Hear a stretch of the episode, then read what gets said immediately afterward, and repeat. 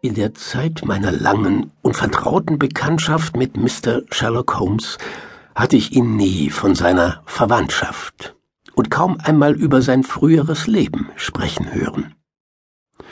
Diese Verschwiegenheit beförderte in mir dann und wann den irgendwie unmenschlichen Eindruck, er sei eine isolierte Erscheinung, ein Hirn ohne Herz und so sehr allen Mitgefühls bar, wie an Intelligenz herausragend.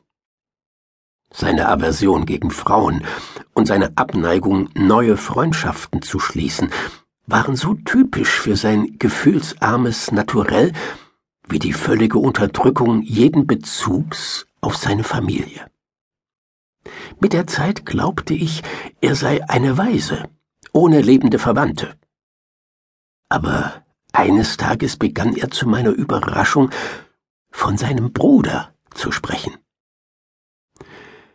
Es war an einem Sommerabend nach dem Tee und die Unterhaltung, die sich oberflächlich und krampfhaft zwischen Golfclubs und dem Wechsel im System der Unregelmäßigkeiten von Sonnenfinsternissen bewegt hatte, führte schließlich zu den Fragen des Wiederauftretens von Eigenschaften entfernter Ahnen und der Vererbbarkeit von Begabungen überhaupt.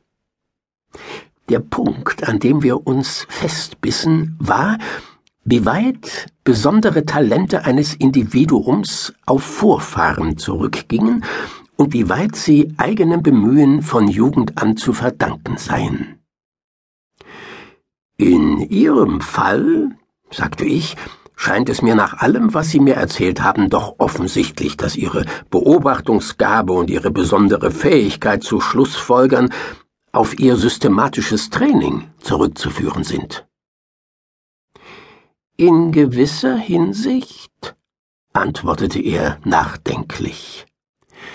Meine Vorfahren waren Landedelleute, und es sieht so aus, als hätten sie ein Leben geführt, das in ihrer Klasse üblich war.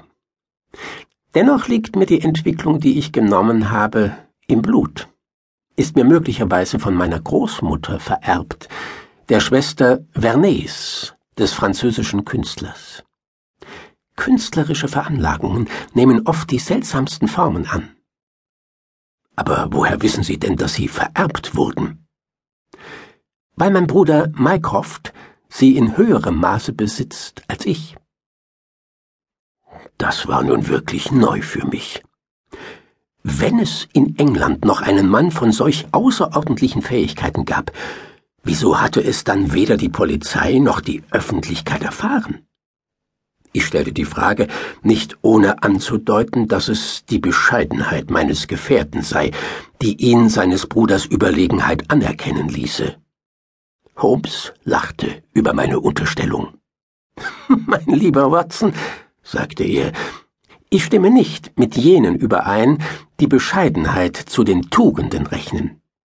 Der Logiker sollte jedes Ding als das ansehen, das es ist, und sich zu unterschätzen bedeutet genauso Abschied von der Wahrheit, wie die eigenen Fähigkeiten zu übertreiben. Wenn ich also sage, mein Bruder Mycroft besitzt eine bessere Beobachtungsgabe als ich, dann können Sie beruhigt annehmen, dass ich das wirklich meine. Ist er jünger als Sie? Sieben Jahre älter. Wieso ist er denn unbekannt? Oh, in seinen Kreisen kennt man ihn gut. Und welche Kreise sind das? Nun, der Diogenes Club zum Beispiel. Von einem solchen Club hatte ich nie gehört, und mein Gesicht schien das auch auszudrücken, denn Sherlock Holmes holte seine Uhr hervor. Der Diogenes Club ist der sonderbarste Club in London und Mycroft einer der sonderbarsten Menschen. Er ist immer dort zu finden, von Viertel vor fünf bis zwanzig vor acht. Jetzt ist es sechs, und wenn Ihnen nach einem Bummel durch diesen wunderschönen Abend der Sinn steht, wäre ich sehr glücklich, Sie mit zwei Kuriositäten bekannt machen zu dürfen.